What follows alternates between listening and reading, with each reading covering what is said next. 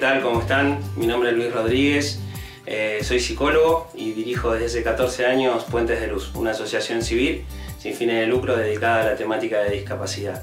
Desde Puentes de Luz trabajamos con, las familias, cada familia eh, es distinta eh, y tiene sus necesidades, pero hoy fundamentalmente estamos queriendo acompañar con más ahínco a aquellas que tienen padres, padres viejos, padres grandes, aquellos que tienen un miembro con discapacidad que tienen algún problema de salud mental o problemas de conducta o aquellos que tienen necesidades de apoyo generalizado.